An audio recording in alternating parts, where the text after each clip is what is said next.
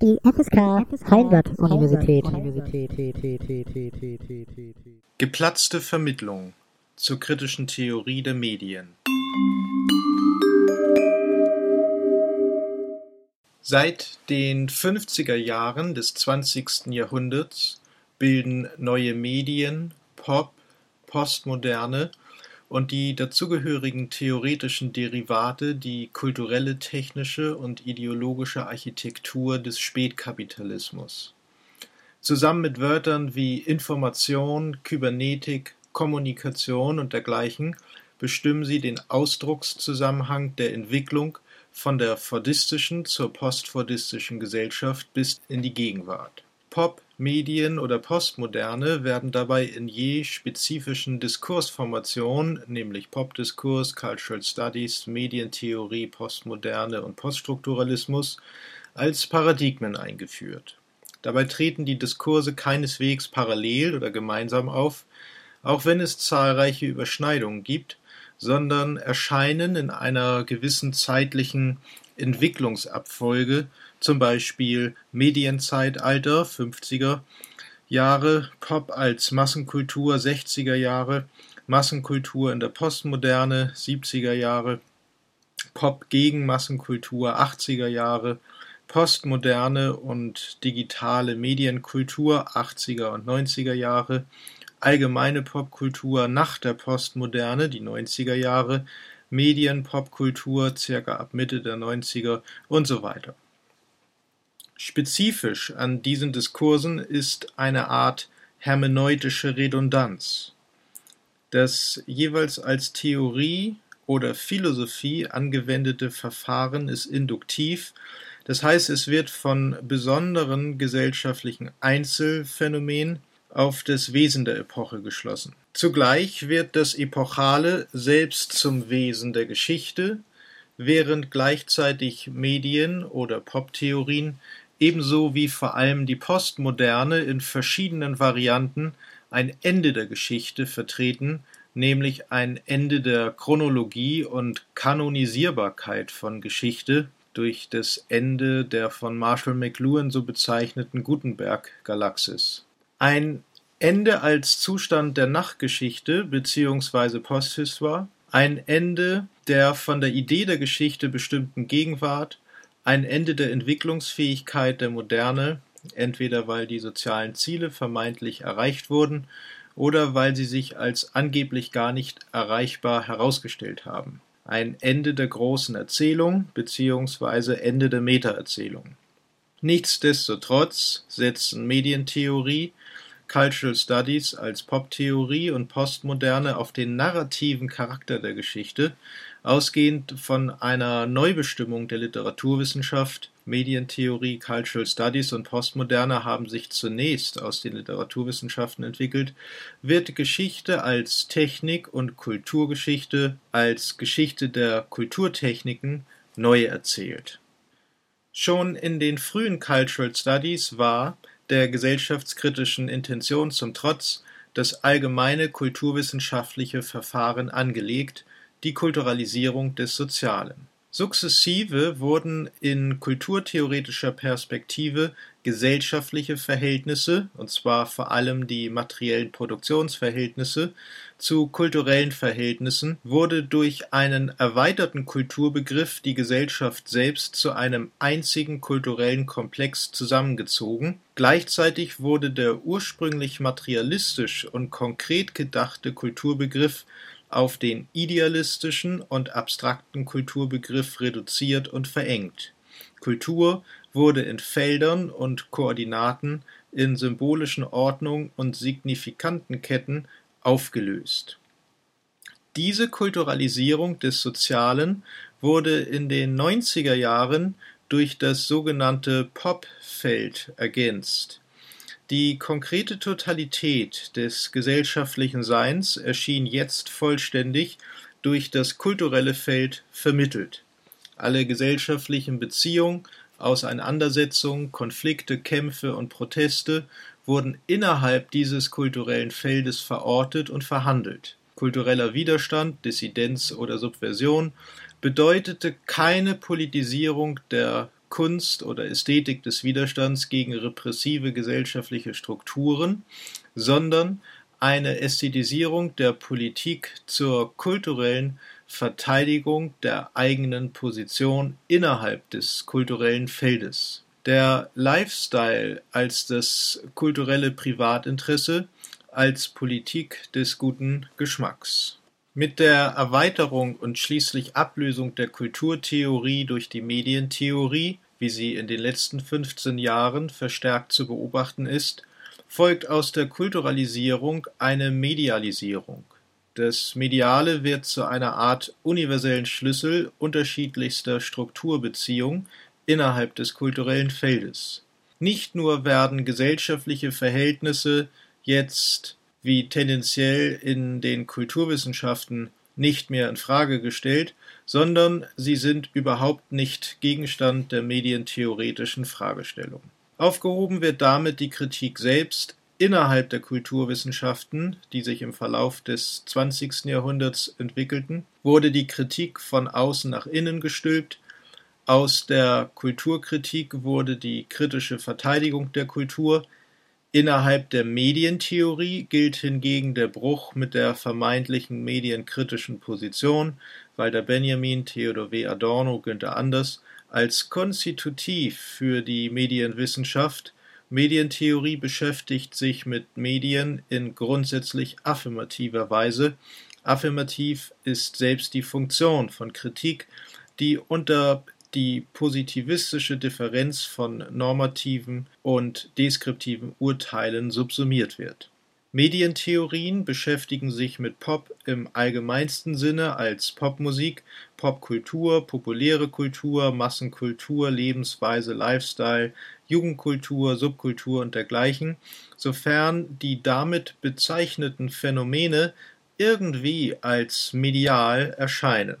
Die Bezeichnung Pop wird dabei kaum präziser verwendet als die Bezeichnung Medium oder Medien gewinnt aber eine vermeintliche Schärfe dadurch, dass mittlerweile Popgesellschaft und Medienzeitalter als Etiketten für die Gegenwart akzeptiert sind und sich deshalb in der alltagssprachlichen Verwendung von Pop und Medien eine Schnittmenge ergibt, in der die entsprechenden Gegenstände in assoziativer Weise selbstreferenziell, aber effektvoll hervortreten.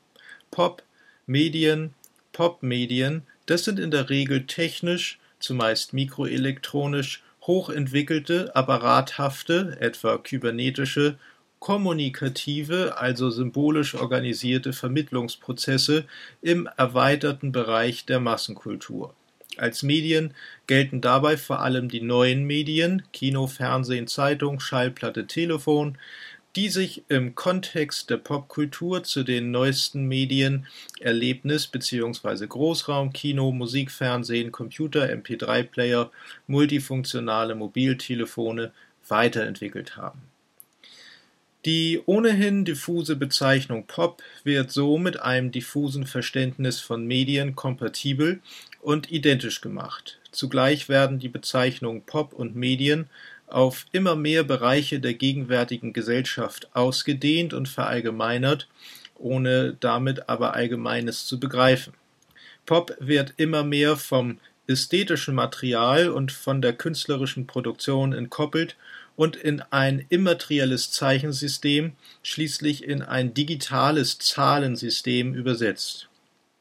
Die Gesellschaft wird zum abstrakten Modell, die konkreten Beziehungen der Menschen immaterialisiert. Die materiellen Bedingungen der Produktion sind aufgelöst in Feldern, Koordinaten, Systemen oder werden schlichtweg theoretisch annulliert. Das Funkloch im ICE Böse Onkels nach den Medien. Die unheimliche Beschleunigung des Medienzeitalters die vollständig entfaltete Popkultur einer längst schon wieder verabschiedeten Postmoderne. Ein Hochgeschwindigkeitszug rast von Stadt zu Stadt. Die Haltestellen heißen Erlebnis- oder Kulturbahnhof, Verkehrsknotenpunkte am Ende des Zeitalters des Sozialismus, der Frauenbewegung, des Verkehrs, des Individualismus und der Jugend. Jeder Sitzplatz ist mit einem Kopfhöreranschluss ausgestattet.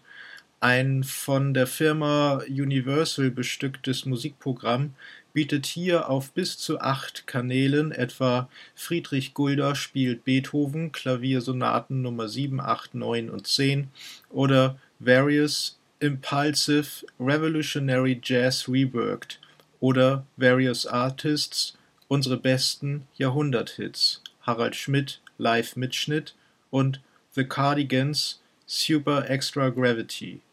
Dazu Kinderprogramm und Literatur an den Sitzplätzen, die mit Video ausgestattet sind, gibt es im Januar 2006 zum Beispiel Spitzenpreise mit Spitzenkunst, Impressionen von der Art Cologne oder das Miniaturwunderland in der Speicherstadt Hamburg. Viele Reisende haben allerdings ihr eigenes Unterhaltungsprogramm dabei, lesen ein Taschenbuch oder die Zeitung und hören Musik auf CD und MP3-Spielern oder beschäftigen sich mit ihrem Laptop, sei es zum Vergnügen, sei es um zumindest den Anschein von Geschäftigkeit zu erwecken. Telefoniert wird viel, lange und laut. Immer wieder reißt je nach Netz und Empfang die Verbindung ab und Gespräche verrauschen im Nichts. Nur selten wird zurückgerufen und die ohnehin bedeutungslose Konversation fortgesetzt. Großraumabteilwagen. Alle sind medial mit dem Fernsten verschaltet, die nächsten sind immer die störenden, die Sitzplätze sind eng, insbesondere die mit Tisch. Teilnahmslos versucht man, wie aus Versehen, die Beine des Gegenübers wegzuschieben, desinteressiert wird auf den Bildschirm des Nachbarn geschielt, der Platz für den eigenen Rechner ist schon von einem anderen Laptop okkupiert. Einige stellen sich genervt schlafend, Klingelt nicht gerade irgendwo ein Mobiltelefon? Gibt es Ansagen über die weiteren Anschlüsse am nächsten Bahnhof, Entschuldigungen für Verspätung oder Werbung für überteuerte Angebote aus dem Sortiment des Zugrestaurants, dem sogenannten Bordbistro? In manchen ICEs informiert ein Computer mit Drucker über weitere Bahnverbindungen, Fahrkarten kann man im Zug lösen, mit Kreditkarten auch ohne Bargeld zahlen.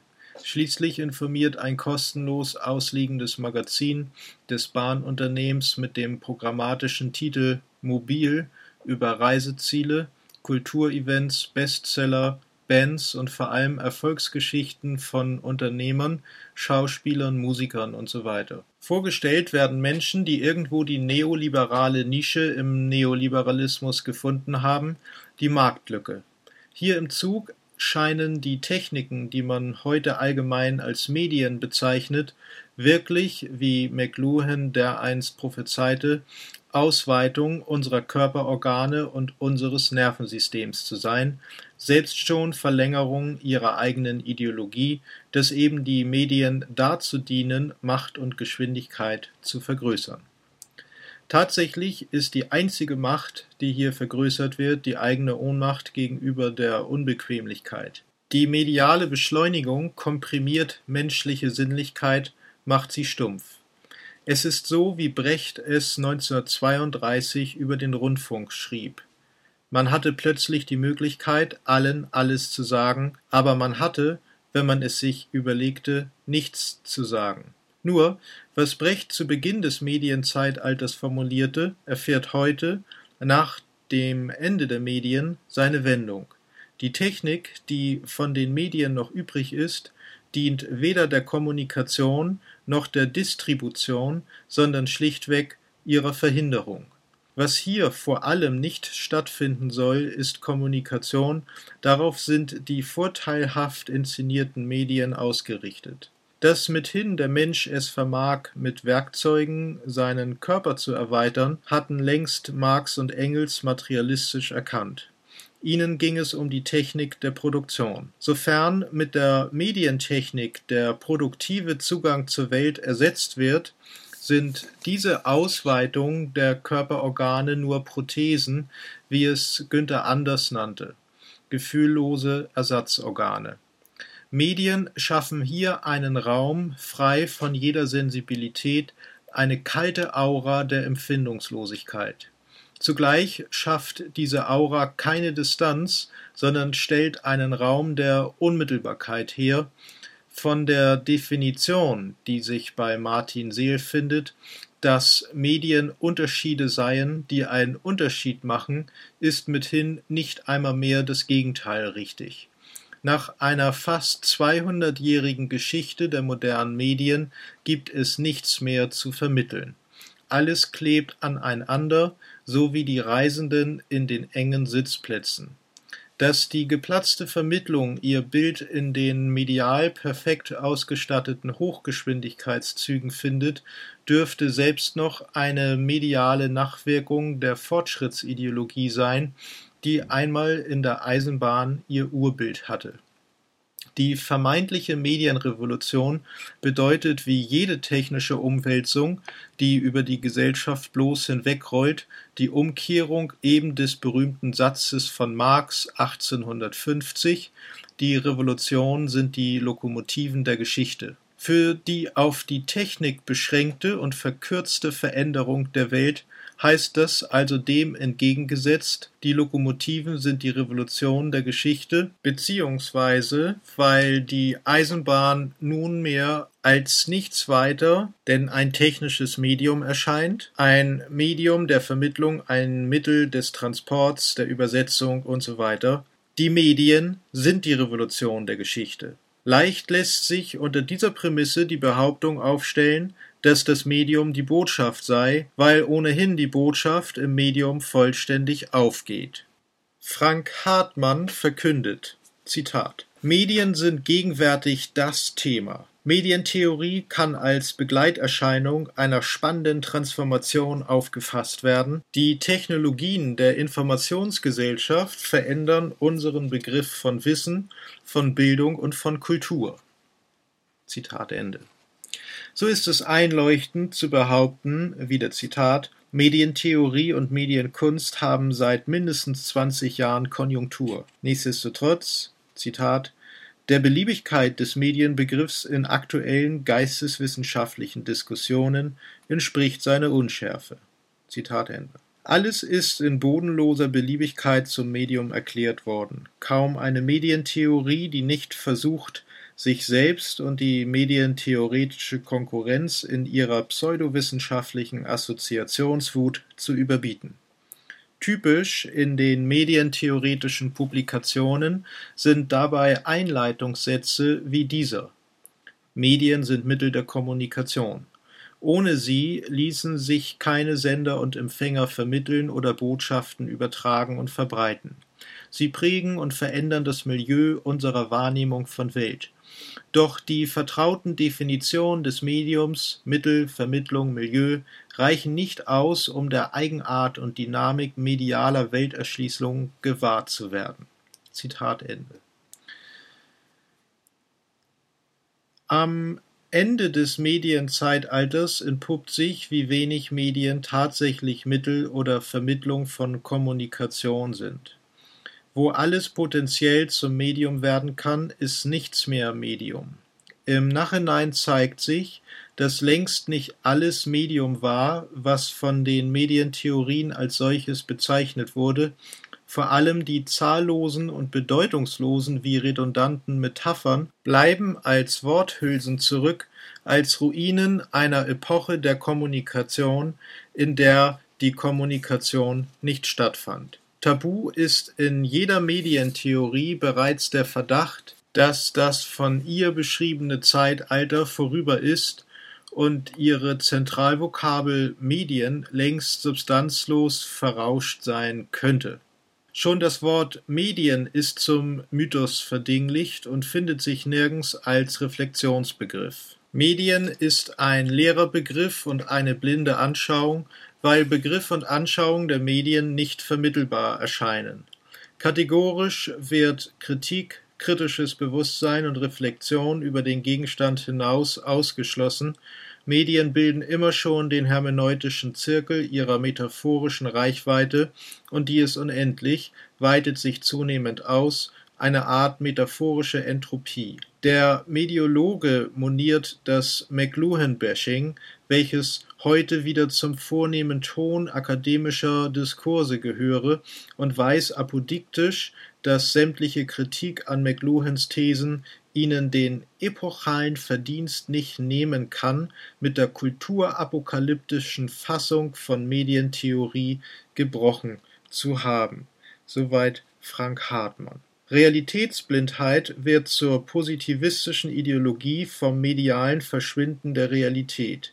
Grundsätzlich verweigern Medientheorien den kritischen Anspruch, die Totalität des gesellschaftlichen Seins begrifflich zu fassen, und dennoch setzen sie kategorisch, dass mit der Medialität der Welt bereits das Weltganze erschlossen sei. Dass sich Medien über ihre Inhalte nicht fassen lassen, ist nachgerade zur Maxime aller Medientheorie geworden, sie wird indes nicht dadurch wahrer, dass der Umkehrschluss, die Medien lassen sich über ihre Form begreifen, bloß assoziativ und metaphorisch beschworen wird. Zwangsläufig mündet dieser Zuschnitt von der Bedeutung der Medien in Ontologie und Positivismus gleichermaßen, und die kritische Frage nach dem Problem der Medien, wonach Vermittlung nur als Kritik zu denken ist, bleibt ausgespart. Die plausible Beobachtung, Medien sind indifferent gegenüber dem, was sie speichern, übertragen und verarbeiten, versucht die Medientheorie in ihr affirmatives Grundpostulat zu übersetzen. Dass allerdings Medien sich nicht über Inhalte begreifen lassen, bezeichnet das Problem der Medientheorie und mitnichten die Lösung. Eine Fußnote ich sage generalisierend die Medientheorien, was mir zum Vorwurf gemacht werden kann, hier nicht genügend zu differenzieren. Es gebe schließlich solche und solche. In der Tat fasse ich unter dem Etikett der Medientheorie sehr heterogene Theorieansätze zusammen. Ihnen allgemein ist allerdings bei allen Differenzen ihr Abgrenzungsverhältnis zur kritischen Theorie der Gesellschaft, worunter ohnehin nur verkürzt die Ansätze Adornos und Horkheimers verstanden werden, eigentlich nur deren Text zur Kulturindustrie aus der Dialektik der Aufklärung. Es geht also um die Medientheorie im Kontrast zu der kritischen Theorie, wobei die Generalisierung in beiden Fällen die grundsätzliche Unvereinbarkeit von Medientheorien und kritischer Theorie bezeichnet. Diese Unvereinbarkeit ergibt sich aus dem Begriff der Kritik selbst Fußnote Ende. Wo Medientheorie den Inhalt nicht ignorieren dürfte, wird sie indes zynisch. Etwa so in der Bahn sitzt neben mir ein junger Bundeswehrsoldat, ein Wehrpflichtiger mit Freifahrtausweis für Familienheimfahrten, adrett gekleidet mit Fassonschnitt, Anorakjacke, Jeans und Reisetasche mit Schriftzug Just Do It. Ein Hooligan, schmächtig, aber nicht schwächlich, ein konformistischer Charakter, ein Mitläufer, keine Autorität, aber autoritär. Ein Sammler und Experte, wie sich herausstellt, die letzten beiden Stunden im Zug klappt er seinen Laptop auf und beginnt seine Musikdatenbank zu ordnen. Ob offizielle Veröffentlichungen oder inoffizielle Demotapes. Er hat scheinbar alles auf seinem Rechner, was die bösen Onkels jemals aufgenommen haben. Die MP3-Liste auf seinem Bildschirm wird immer länger. Reinhörend klickt er sich durch die Mediengeschichte von 25 Jahren Rechtsrock-Entwicklung, ein Nebenstrang im auslaufenden Mainstream der Medien im postmodernen Jahrzehnt der 80er, von jeder Medientheorie ignoriert, weil es in ihrem Blickfeld jenseits von dem liegt, was Medientheoretiker mal abfällig, mal euphemistisch die Wirklichkeit nennen Baudrillard hat seine buchstäblich schwachsinnige Simulationstheorie vom medialen Realitätsverschwinden schließlich nicht am brennenden Sonnenblumenhaus in Rostock expliziert, sondern an den Nachtangriffen während des Zweiten Golfkriegs am Fernsehapparat. Gleichgültig, ob man die Botschaft zum Medium erklärt oder das Medium zur Botschaft, egal ob man sich auf die Information oder die Funktion der Medien kapriziert, Medientheoretisch spielt der materiale Inhalt so wenig eine Rolle wie die ideologische Form. Der Rechtsrock-Fan ist mit jeder Medientheorie kompatibel. Zitat Klaus Piers Medien stellen das Wissen, das sie speichern, verarbeiten und vermitteln, jeweils unter die Bedingungen, die sie selbst geschaffen haben Medien sind keine abstrakten Träger eines fremden Sinns, sondern sind konkret und haben einen materiellen Eigensinn. Medien kommunizieren nicht nur Ereignisse, sondern kommunizieren zugleich sich selbst als Ereignis mit. Zitat Ende. Für den Positivismus, der die Medien ontologisierend auf ihre Selbstreferenzialität reduziert, ist der Inhalt nicht einmal als Sonderfall relevant. Nach derselben Ideologie, so proklamiert es Frank Hartmann mit seiner Mediologie, erfordern die neuen Medien eine neue Rezeptionshaltung, immersiv statt lesend dechiffrierend, eine neue Darstellungsform, metaphorisch, ikonisch statt rational, eine neue Ästhetik, taktil statt distanziert, ein neues Weltbild, kybernetisch, konstruktivistisch statt linear, eine neue Erkenntnistheorie, multi statt monoperspektivisch. Zitat Ende. In diesem Sinne ist der wehrpflichtige Rechtsrock-Fan nicht weniger Medienexperte als die vielen anderen Mitreisenden, die sich der unterschiedlichsten neuen Medien bedienen. So Sibylle Kremer, Medialität drückt aus, dass unser Weltverhältnis und damit alle unsere Aktivitäten und Erfahrungen mit welterschließender und nicht einfach weltkonstruierender Funktion geprägt sind von den Unterscheidungsmöglichkeiten, die Medien eröffnen. Zitat Ende. Eine idiotische Frage, ob der Rechtsrock-Fan diese Unterscheidungsmöglichkeiten einfach gar nicht oder ganz explizit genutzt hat. Immerhin gehören alle Formen des regressiven Bewusstseins zu den üblichen Modellen moderner wie postmoderner Welterschließung.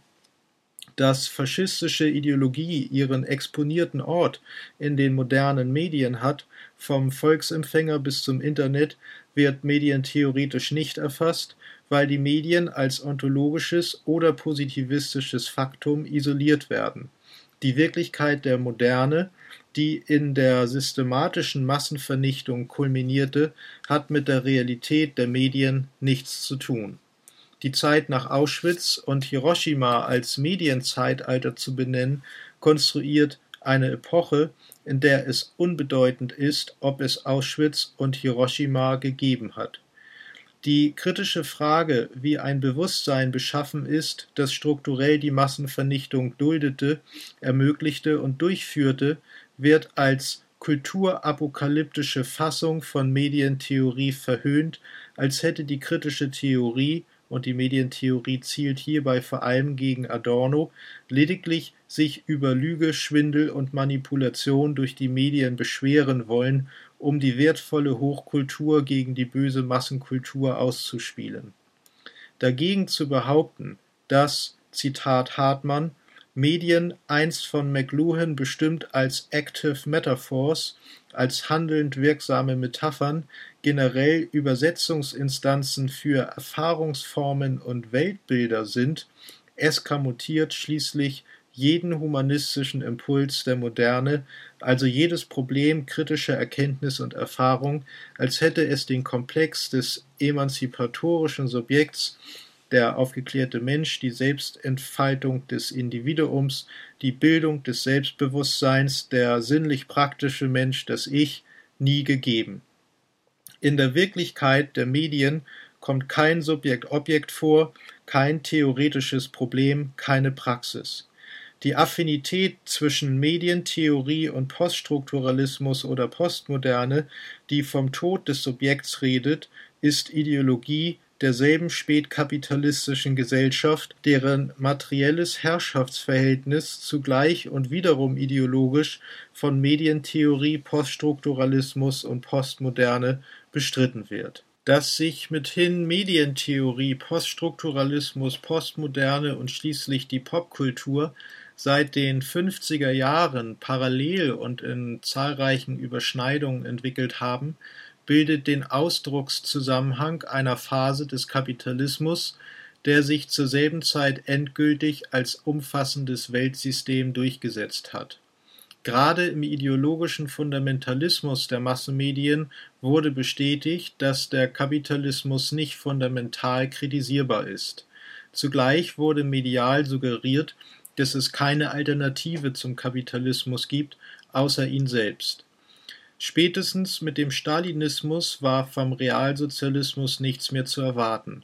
Die nachfolgenden Revolutionen des Kalten Krieges waren nationale und nationalistische Befreiung, die kapitalistischen Gesellschaften konnten die Arbeiterklasse als revolutionäres Subjekt vollständig integrieren, mit der spätfordistischen Angestelltenkultur, die sich bis zum Ende des 20. Jahrhunderts als allgemeine Popkultur ubiquitär ausbreitete, ist ohnehin die Frage kultureller Hegemonie beantwortet dieselbe Technik und dieselbe technologische Rationalität, die in der Organisation der Massenvernichtung und dem Zweiten Weltkrieg perfektioniert wurden, erscheinen plötzlich in Gestalt der Medien als Beleg dafür, dass die Dialektik der Aufklärung bloß eine Chimäre miesepetriger Pessimisten war. Understanding Media durch die angeblich magischen Kanäle des Fernsehens schien es,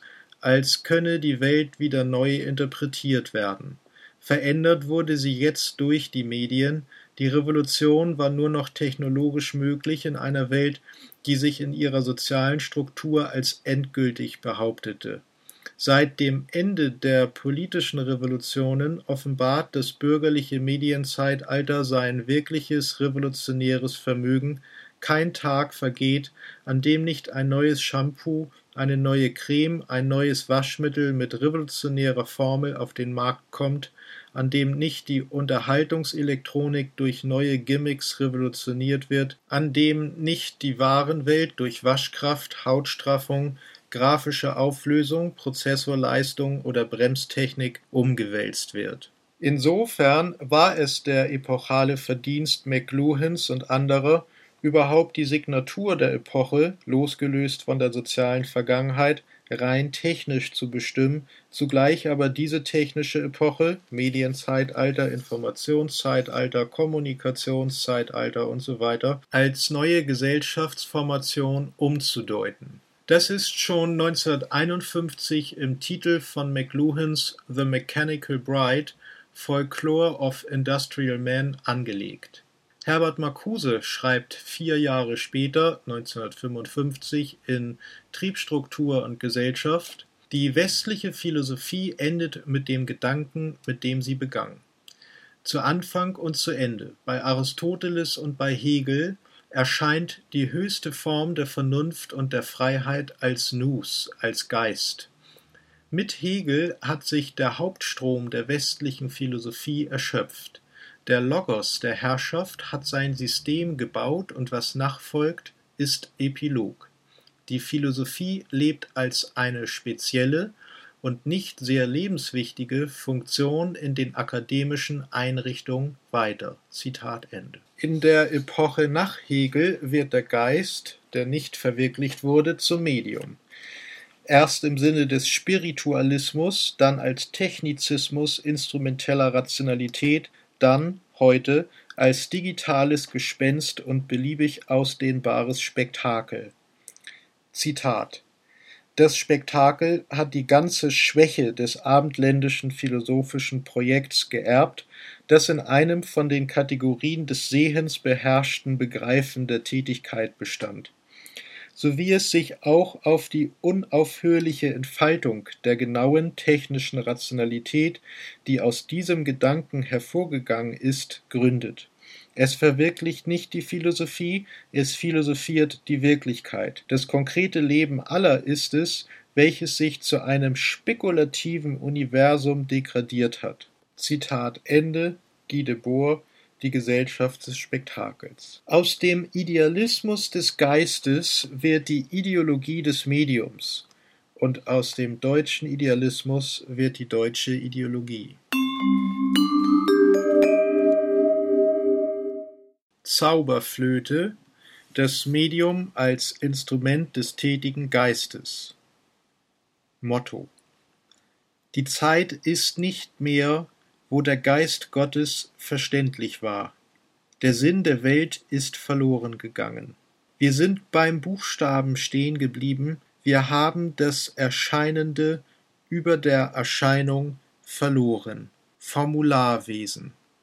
Novales.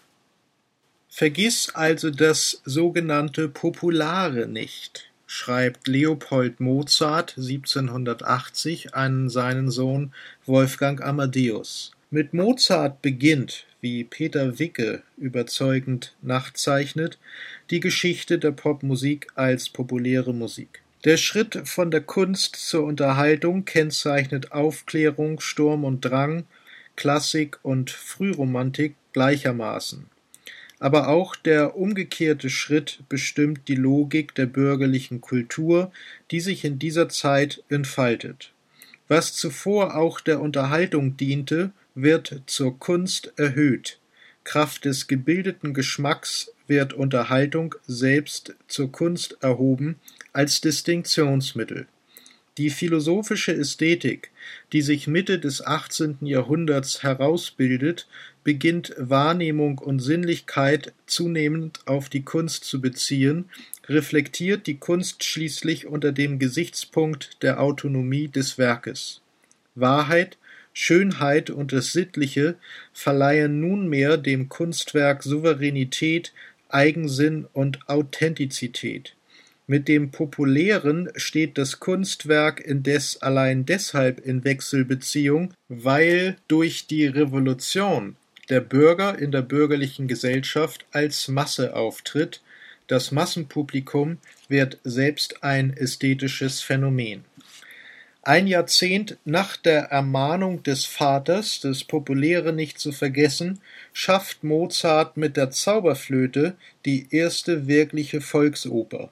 Zauberei und Magie, Freimaurerei als Humanität, Wohltätigkeit, Sittlichkeit sowie Aufklärung und Mythos treten hier zusammen.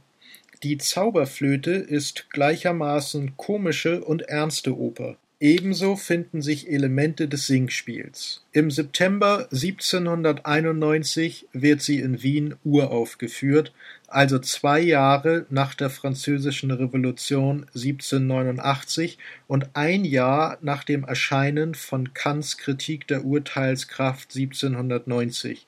Noch im selben Jahr, im Dezember 1791, stirbt Mozart, vermutlich an einer Infektionskrankheit. Adorno spricht von der Guckkastenkosmologie der Zauberflöte. Der Geist dieser Musik ist Vermittlung und die Vermittlung, die Musik als Medium und Mittel, ist Metaphysik. Adorno spricht ebenfalls von der Guckkastenmetaphysik. So wie die Idee der Revolution selbst Vermittlung der Idee der bürgerlichen Gesellschaft war, ist die Musik Medium als Mittel, Vermittler und Transzendenz. Vermittlung ist hierbei als tätiger Geist zu denken. Das Medium zielt auf das Material, der Zauber der Flöte und die Magie ihres Klangs bilden eben genau die Einheit, die Adorno mit der Guckkastenkosmologie oder Metaphysik meint. Was hier Medialität genannt werden könnte, manifestiert sich als Mythologie der Vernunft, wie es Hölderlin, Schelling und Hegel im ältesten Systemprogramm des deutschen Idealismus wenige Jahre nach Mozarts Zauberflöte fordern. Der tätige Geist, der die Frühromantik beseelt, geht auf die sinnliche Religion. Ich zitiere. Monotheismus der Vernunft und des Herzens, Polytheismus der Einbildungskraft und der Kunst, dies ist's, was wir bedürfen, lautet die Forderung des Systemprogramms, welches vorsichtig durchaus in eine kritische Theorie der Medien übersetzbar wäre. Ich zitiere weiter. Da die ganze Metaphysik künftig in die Moral fällt, so wird diese Ethik nichts anderes als ein vollständiges System aller Ideen oder, was dasselbe ist, aller praktischen Postulate sein. Die erste Idee ist natürlich die Vorstellung von mir selbst als einem absolut freien Wesen. Mit dem freien, selbstbewussten Wesen tritt zugleich eine ganze Welt aus dem Nichts hervor, die einzig wahre und gedenkbare Schöpfung aus dem Nichts. Hier werde ich auf die Felder der Physik herabsteigen. Ich möchte unserer langsamen, an Experimenten mühsam schreitenden Physik einmal wieder Flügel geben. Zitat Ende. Geist und Physik, der lebendige Körper und die schöpferische Kraft der Idee. Das sind die Kategorien, mit denen hier frühromantisch eine Theorie der Medien, eine Theorie der Medialität als kritische Theorie entworfen wird. Ich zitiere weiter es scheint nicht, dass die jetzige Physik einen schöpferischen Geist, wie der unsrige ist oder sein soll, befriedigen könne. Die Idee der Menschheit voran will ich zeigen, dass es keine Idee vom Staat gibt, weil der Staat etwas Mechanisches ist, so wenig als es eine Idee von der Maschine gibt. Nur was Gegenstand der Freiheit ist, heißt Idee. Wir müssen also über den Staat hinaus. Die Philosophie des Geistes ist eine ästhetische Philosophie. Ehe wir die Ideen ästhetisch, das heißt mythologisch machen, haben sie für das Volk kein Interesse. Dann erst erwartet uns gleiche Ausbildung aller Kräfte des Einzelnen sowie aller Individuen. Keine Kraft wird mehr unterdrückt werden, dann herrscht allgemeine Freiheit und Gleichheit der Geister. Ein höherer Geist, vom Himmel gesandt, muss diese neue Religion unter uns stiften, sie wird das letzte größte Werk der Menschheit sein. Zitat Ende Hegel, Schelling, Hölderlin im ältesten Systemprogramm. In Hegels Philosophie kulminiert das im Medium des Geistes, im Weltgeist und im System des absoluten Wissens. Das Medium als materiales Mittel und idealer Zweck zugleich. In der Phänomenologie des Geistes bestimmt Hegel demnach das Medium als das Zitat abstrakte allgemeine Medium, das die Dingheit überhaupt oder das reine Wesen genannt werden kann, welches nichts anderes ist als das Hier und Jetzt, wie es sich erwiesen hat nämlich als ein einfaches Zusammen von vielen. In der Physik, die Hegel später in der Enzyklopädie entwickelt, ist der Körper ein Medium, zum Beispiel des Lichts.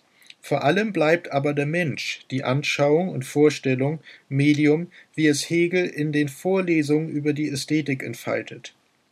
Zitat Es ist nicht nur Göttliches im Menschen, sondern in ihm ist es in einer Form tätig, die in ganz anderer, höherer Weise dem Wesen Gottes gemäß ist als in der Natur. Gott ist Geist, und im Menschen allein hat das Medium, durch welches das Göttliche hindurchgeht, die Form des bewussten, sich tätig hervorbringenden Geistes. In der Natur aber ist dies Medium das Bewusstlose, Sinnliche und Äußerliche, das an Wert dem Bewusstsein bei Weitem nachsteht. Bei der Kunstproduktion nun ist Gott ebenso wirksam wie bei den Erscheinungen der Natur, das Göttliche aber, wie es im Kunstwerk sich kundgibt, hat, als aus dem Geiste erzeugt, einen entsprechenden Durchgangspunkt für seine Existenz gewonnen, während das Dasein in der bewusstlosen Sinnlichkeit der Natur keine dem Göttlichen angemessene Weise der Erscheinung ist. Zitat Ende. Der idealistische Begriff des Mediums changiert zwischen Physik des Körpers und dem tätigen Geist. Medienästhetik bedeutet hier, das Kunstwerk als Produkt menschlicher Tätigkeit zu bestimmen. Der Künstler als Genius wird zum obersten Medium, das von ihm geschaffene Kunstwerk zur Vermittlung des Göttlichen. Durch den Künstler spricht Gott, wobei die Sprache Gottes mathematisch und poetisch zugleich sein muss. Musik.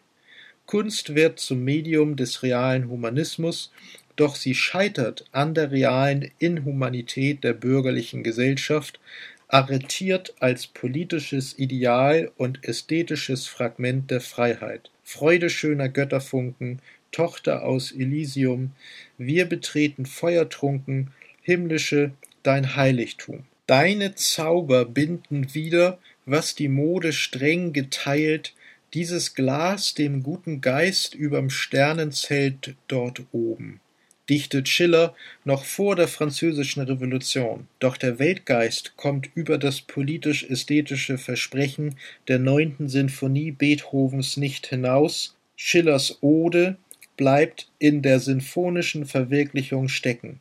Am Ende scheitert die Vermittlung wie zum Schluss des zweiten Teil vom Faust am Vergänglichen, am Unbeschreiblichen und Unzulänglichen. Der Geist verhallt in der bürgerlichen Gesellschaft als mystischer Chor. Sprache als Medium die Waffe der Kritik. Beethoven stirbt 1827, Hegel stirbt 1831, Goethe stirbt 1832. Die bürgerliche Revolution wird von der industriellen Revolution abgelöst und aufgehoben. Die Entwicklung der bürgerlichen Gesellschaft erscheint nunmehr ausschließlich als technischer Fortschritt fand die Idee der bürgerlichen Revolution ihren Ausdruck im realen Humanismus der Hochkultur, in der Forderung des ästhetischen Staates und in der Kunst als Symbol der Sittlichkeit, so ist die urbane Massenkultur, die sich im 19. Jahrhundert entwickelt, der Ausdruckszusammenhang der industriellen Revolution, die der Kapitalismus im Gebiet der Produktion ebenso durchsetzt wie in der Sphäre der Reproduktion und Ideologie. Die technologische Entwicklung, die erstmalig hervorbringt, was dann im 20. Jahrhundert als Massenmedien bezeichnet wird, Fotografie, Zeitungen usw., ist gesellschaftlicher Fortschritt in verdinglichter Form, vermittelt durch die Ware. Sie ist das originäre Medium der Moderne, insbesondere in ihrer abstrakten Gestalt als Geld. 1851 findet in London die erste Weltausstellung statt. Der kapitalistische Warentausch und die mit ihm in Gang gesetzte ökonomische Verwertungslogik haben bereits in der Mitte des 19. Jahrhunderts alles hervorgebracht, was ein Jahrhundert später als Eigenschaft der neuen Medien bestimmt wurde. Dass das Medium die Botschaft sei, gilt maßgeblich für die Waren im Tauschverkehr und definiert ihren Fetischcharakter. Nicht umsonst hat Marx von der Ware als ein sinnlich übersinnliches Ding gesprochen und bezeichnete damit ihre Metaphysik und Magie.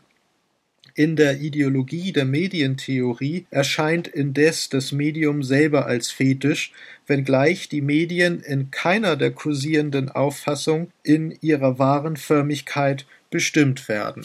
Eine Fußnote Medientheorien sind hierbei bisweilen mehr als kurios.